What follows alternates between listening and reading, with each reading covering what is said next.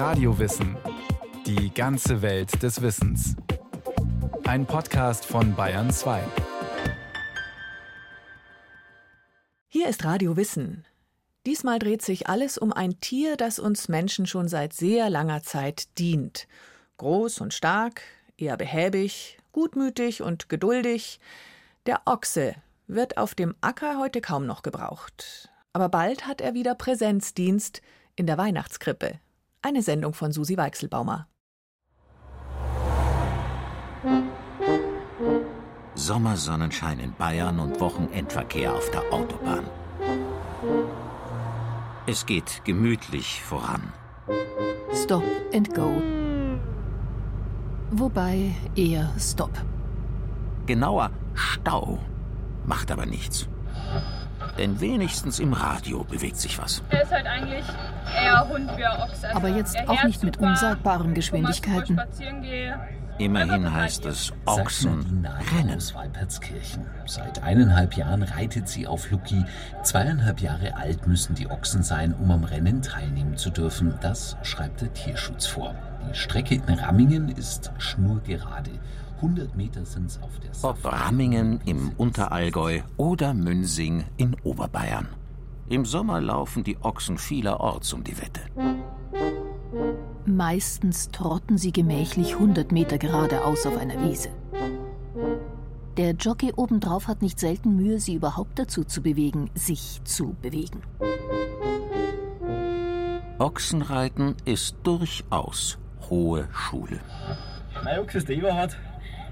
Leg viel, zwei alt. Und aufgeregt ist er jetzt gerade. Vor dem Bruckmeierhof in Münsing steigt langsam aber sicher die Spannung. Neben Eberhard wartet Lorenzo. Sein Jockey Alois Graf hat Großes mit ihm vor. Jockey und vor allem auch Ochs, physisch, psychisch, absolut topfit, in Ordnung. Und das mal, wollen wir es nochmal wissen. Die Nerven liegen blank. Kein Wunder. Bis in die 1990er Jahre war das Münsinger Ochsenrennen einfach eine Gaudi für die Landwirte aus der Umgebung.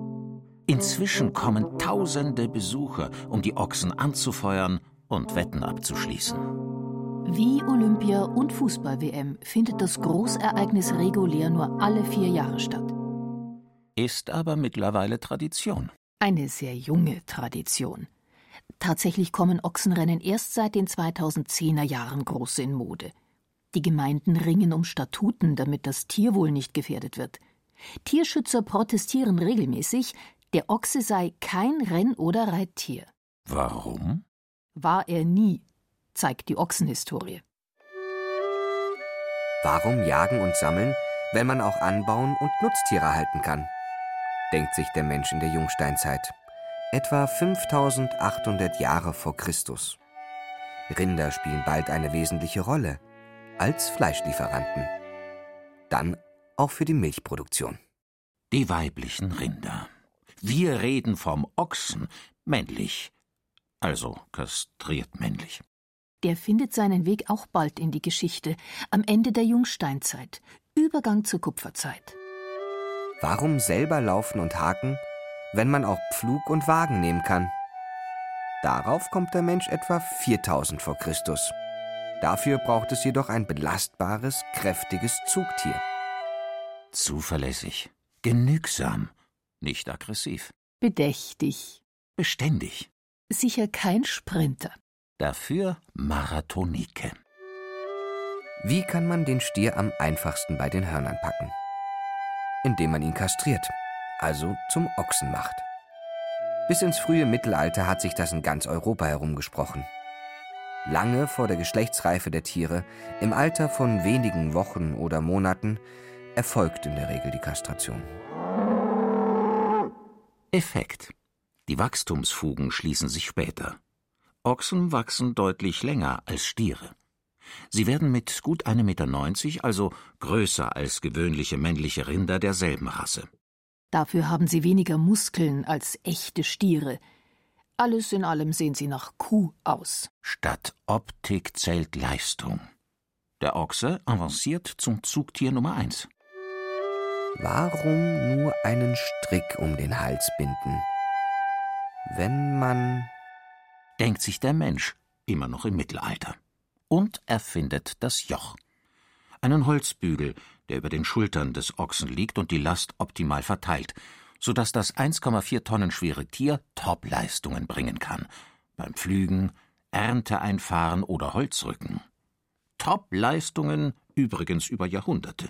Ja, in früheren Zeiten, und das ist jetzt noch gar nicht so lange her, vielleicht gerade mal 100 Jahre, da waren landwirtschaftliche Nutztiere auf den Betrieben in der Funktion der Arbeitstiere. Das war das Allerwichtigste. Man hat ja keine Maschinen gehabt und hat alles mit landwirtschaftlichen Nutztieren bewegen müssen. Und da haben die Pferde und die Ochsen die großen Arbeiten verrichtet beschreibt der Professor für Tierernährung an der Technischen Universität München Wilhelm Windisch die wesentliche Rolle der Ochsen. Und der Pferde. Ja, äh, warte. Wenn man sich's mal so vorstellt, das Pferd, das ist ungefähr so wie ein Hochleistungsauto mit super Benzin und das, was den Diesel ausmacht, also diese langsame Drehzahl mit beständiger Leistung, vielleicht nicht sehr hoch, aber trotzdem durchgehende Leistung mit einem geringen Futterbedarf, das sind die Ochsen. Und die haben dann zum Beispiel Fuhrwerke gezogen, Dinge, die halt langsam gegangen sind, aber beständig und mit großen Lasten. Also in etwa so. Die Sommerabendsonne senkt sich langsam über die Felder. Einige sind schon abgeerntet, Stoppeln ragen schräg aus der Erde, ein paar übersehene Halme halten einsam die Stellung. Auf anderen stehen noch die Ehren. Die Sensen der Knechte und Mägde fahren unablässig dazwischen. Die nächste Armladung Getreide landet auf dem ausladenden Anhänger, den der Ochse ruhig und stetig immer ein kleines Stückchen weiterzieht. Ausdauernd und zuverlässig. Und dann halt das. Eine schlanke, schneidige Kutsche rauscht heran. Der Gutsbesitzer und seine Frau machen eine Ausfahrt. Die Bänder ihres Strohhutes wehen. Seine Hand grüßt kurz die Feldarbeiter. Dann knallen die Zügel auf den Rücken des Pferdes. Die Kutsche staubt davon. Ressourcenverschwendung. Allein was das Pferd nach so einer Ausfahrt mit flatternden Hutbändern frisst an Hafer, Getreide, für den Otto Gemeinbauern ist damals selbst der Ackergaul zu teuer im Unterhalt. Ochsen sind ja kastrierte Rinder. Ja, Rinder sind Wiederkäuer und Wiederkäuer fressen Biomasse, die der Mensch selber nicht isst. Ist also kein Nahrungskonkurrent. Und solche nicht essbare Biomasse, Gras, Stroh, Blätter, Nebenprodukte von irgendwelchen Anbauflächen, die findet man überall. Also es gibt genügend Futter, um Ochsen zu halten.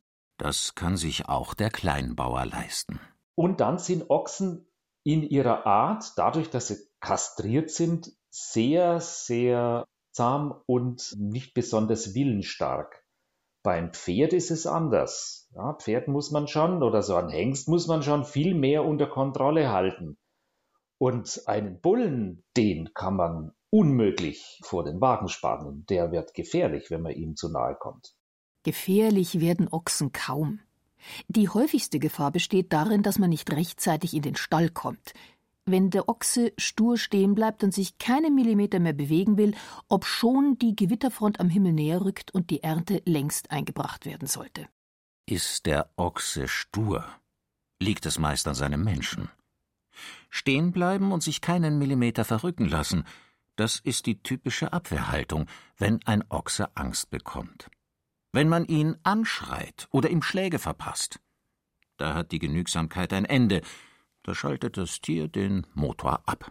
Man hat früher eher auf die Äußerlichkeiten geschaut, also auf Form, auf Farbe. Und da haben sich halt dann einfach so bestimmte Schläge rausgebildet. Erklärt der Professor für Tierernährung an der TU München Wilhelm Windisch. Ochsen speziell zu züchten auf Ausdauer, Stärke. Das interessiert lange keinen Landwirt dass man jetzt ganz gezielt auf Zugleistung selektiert hätte, das hat man vielleicht beim Pferd gemacht. Ja? Die Ackergäule oder der Brauereigaul, diese richtig großen Pferde, das ist so eine typische Züchtung auf Zugleistung. Aber bei den Ochsen, da war das nicht so wichtig. Dafür bei den Milchkühen. Die werden für die Agrarwirtschaft bedeutungsvoller. Entsprechend heißt die Devise bereits bei den frühen Züchtern viel bringt viel. Milch. Und in der Regel den baldigen Tod. Oft sind die Spitzenmilchlieferantinnen nach fünf Jahren am Ende ihrer körperlichen Kräfte. Ochsen werden 20 Jahre alt.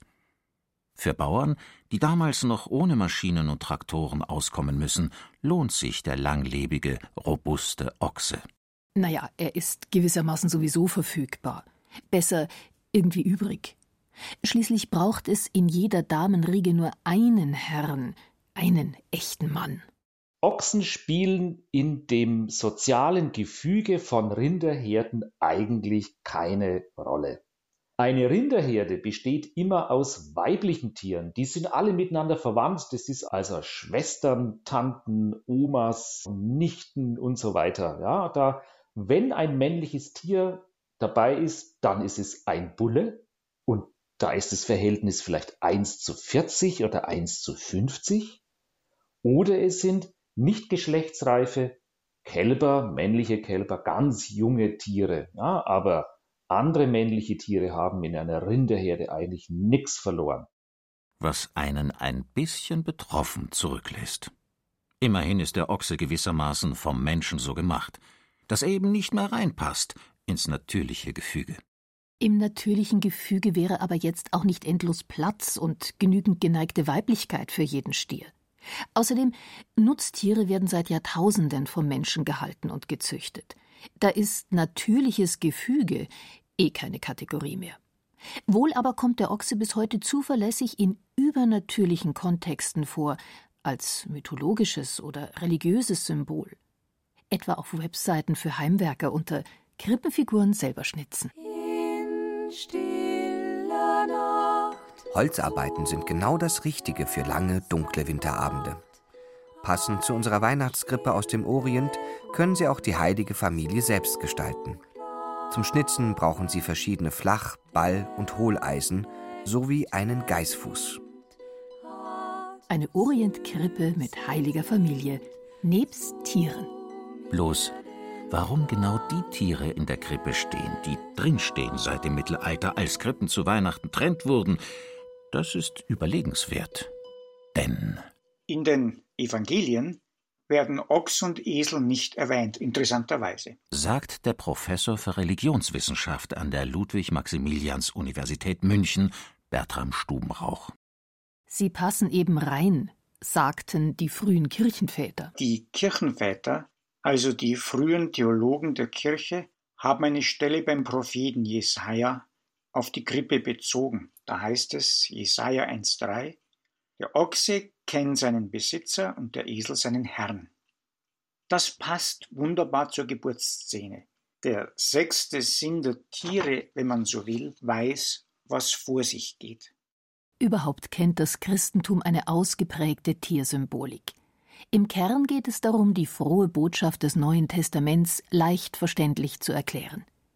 Typische Tiere dafür sind Fisch, Lamm oder Löwe. Der Ochse spielt theologisch keine Rolle aber er dient zur Beleuchtung theologischer Aussagen. Auch als ein Symbol für das Kreuzesopfer Jesu wird er genannt. So gilt er als ein Bild für Friedfertigkeit und doch auch für beharrliche Stärke. Ihm werden Sanftmut und Treue zugeschrieben. Eigenschaften also, die ihn als Nutztier seit Jahrtausenden auszeichnen. Und auch seinen Stellenwert in anderen Religionen begründen. Da denkt man wohl hm, in erster Linie an den fernen Osten. Der Ochse, der dem Stier entspricht, ist in China das zweite Zeichen des Tierkreises. Er gilt als Büffel, in Ostasien als Reittier der Weisen, zum Beispiel als Reittier des Lao Tse. Die Legende erzählt es so. Die öffentlichen Zustände verschlimmerten sich. Lao Tse glaubt nicht mehr daran, dass sich etwas ändern, verbessern würde. Auf seinem schwarzen Ochsen ritt er an den Grenzpass Hangu. Der Grenzbeamte Jinhi bittet ihn, ihm etwas Schriftliches zu hinterlassen. In mehr als 5000 chinesischen Zeichen verfasst Laoze den Tao Te King, übergibt das Schriftstück und reitet weiter auf dem Ochsen nach Westen. Kein Mensch weiß wohin. Der Tao Te King des weisen Laoze. etwa 400 v. Chr. Eine Spruchsammlung. Eine der ganz wesentlichen Schriften, die sich um das harmonische Zusammenleben der Menschen bemühen, um die Befreiung von Gewalt und Armut. Wollte ich ja sagen. Eine Spruchsammlung, die wesentlich ist zum Thema Weltfrieden. Symbolisch hat der Ochse generell viel zu tun mit Frieden und Friedfertigkeit. In Indien gibt es die heiligen Kühe, man könnte sagen das verehrte Rind, worunter auch der Ochse fiele. Er gibt zwar keine Milch, aber doch Dung und Mist für den Alltagsbedarf. Aus dem chinesischen Buddhismus stammt die Rede von den zehn Ochsenbildern. Gemein sind Phasen der spirituellen Vertiefung. Die Suche nach dem Maßgeblichen versinnbildlicht im Ochsen. Verlust des Ochsen, die Suche nach ihm, das Finden, das Fangen, das Zähmen. Schließlich das Vergessen der Strapazen, weil man den Urgrund erfasst und offen wird für das andere, neue, größere. Da ist natürlich eine ganz eigene Philosophie greifbar. Eine, die nie funktionieren würde für den Stier. Bei dem funktionieren dafür viele andere Zuschreibungen, auf die der Ochse als kastriertes Pendant keine Chance hätte. In alten Kulturen gilt der Stier oft als Abbild der göttlichen Macht, der göttlichen Kraft und vor allem der göttlichen Fruchtbarkeit. Im alten Ägypten gibt es drei Zentren des Stierkults: Heliopolis, Memphis und Theben. Im alten Griechenland verliebt sich Zeus in die Tochter des phönizischen Königs Agenor. Um seine argwöhnische Gattin Hera zu täuschen, verwandelte sich Zeus in einen Stier. Das Göttliche ist mit den Elementarkräften dieser Welt identifiziert. Das ist im Christentum anders. Gott ist ja transzendent, weltjenseitig. Und Jesus, Gottes Sohn, ist dem Menschen gleich geworden, gerade auch in dessen Zerbrechlichkeit. Hier also passt das Stierbild nicht mehr. Der Ochse aber kann auf das Kreuzesopfer Jesu, auf Jesu Milde und Güte nicht zuletzt auch auf seinen Ostersieg hinweisen. Demütige Beharrlichkeit ist die neue Stärke, ebenso die feste Treue im Dienst an anderen. Statt stierisch Haut drauf und fulminante Fruchtbarkeit. Also ochsenhafte Beständigkeit. Und Güte. Anders als die Religionswissenschaft findet die Agrarwissenschaft nicht mehr so viele Aspekte am Ochsen spannend. In der modernen Landwirtschaft, also so wie wir es in unseren Industrieländern betreiben, haben Ochsen praktisch überhaupt keine Bedeutung. Bestätigt der Professor für Tierernährung Wilhelm Windisch. Die beschwerlichen Zeiten, in denen Ochsen bedächtig den Pflug über den Acker zogen oder bei der Ernte halfen, sind längst vorbei. Die Sommerabendsonne senkt sich langsam über die Felder. Einige sind schon abgeerntet. Sie haben Bedeutung dann, wenn man sozusagen Ochsenfleisch als eine Spezialität vermarktet. Das findet man immer dann, wenn Direktvermarktung gemacht wird, nicht über große Fleischketten, sondern wenn es irgendwie Landwirte mit Gastronomiebetrieben direkt zusammenarbeiten. Als Zugtier hat der Ochse in der Agrarwirtschaft der Industrieländer ausgedehnt anders als in Asien oder Afrika, wo er für viele Kleinbauern den teuren Traktor ersetzen muss. Bei uns ersetzt er maximal noch das teure Steak aus Argentinien. Ochsenfleisch schmeckt intensiver als das von Stieren. Der Fettgehalt ist höher. Das erzeugt eine feine Marmorierung. Damit läuft der Ochse dem Stier, zumindest auf dem Teller, den Rang ab. Und es liegt daran, dass Ochsen eigentlich den Rahmen haben von Bullen, und damit auch das Verzehrsvermögen an Futter, aber sie sind in ihrem Wachstum gebremst. Sie sind so gebremst, wie wenn sie ein weibliches Tier wären. Und es bedeutet, dass die Ochsen im Verhältnis zu ihrem Wachstum eigentlich sehr viel fressen können, große Futtermengen fressen können und deshalb werden sie relativ leicht fett. Und alles, was dafür sorgt, dass man im Fleisch ein intramuskuläres Fett bekommt, das fördert die Fleischqualität. Bei der Fleischmenge können die meisten Anbieter nicht mithalten mit Mastbetrieben, die Kraftfutter geben und männliche, nicht kastrierte Tiere in kürzester Zeit auf den Grill bringen. Die Nische Ochse bedienen häufig Biobauern, die kein Kraftfutter zukaufen, sondern nehmen, was da ist. Gras, Klee, Wiesenblume. Daraus wird sich ein Trend ableiten, vermutet Windisch. Aber es könnte sein, dass man vielleicht in Zukunft wieder auf den Ochsen kommt, wenn vielleicht in 20 Jahren die Biomasse immer knapper geworden ist für die Ernährung der Menschheit, ja, wenn man also Lebensmittel nicht mehr an Nutztiere verfüttern kann, wie Schweine oder Hühner, wenn man also immer mehr auf Wiederkäuer gehen muss und die nicht essbare Biomasse verwerten muss, da kann es dann durchaus interessant sein, wieder sich des Ochsens zu besinnen. Und dann gibt es natürlich wieder agrarwissenschaftliche Fragestellungen, wie man unter bestimmten Produktionssystemen zum Beispiel besonders gut Ochsen zur Fleischproduktion gewinnen kann. Das wäre dann die Renaissance des Ochsen. Ach, so richtig aus der Mode waren Ochsen nie. Jede Weihnachten sind sie abonniert auf einen Platz in der Krippe neben Kollege Esel. Wer an Pfingsten verschläft, ist alle Jahre wieder der Pfingstochse. Wobei mit Religion hat das nichts zu tun. Da steht altes bäuerliches Brauchtum dahinter. Wenn im Frühjahr das Vieh zum ersten Mal auf die Weide getrieben wird, geht ein festlich geschmückter Ochse dem Zug voran. Vielleicht als Zeichen dafür, dass nun wieder die vollen Gaben der Natur von Mensch und Tier genossen werden können. Sommer für Sommer steht der Ochse dann am Start bei diversen Ochsenrennen. Auf die Ochsen! Martin, los!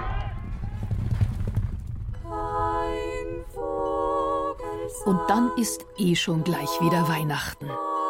Und Auftritt in der Krippe, wo er mit diesen netten braunen Kugelaugen rausschaut. Und das Haarbüschel hängt so ein bisschen rein von oben und die Ohren so puschelig. Zum Verlieben. Ochsen sind süß. Ja. Echt? Ja.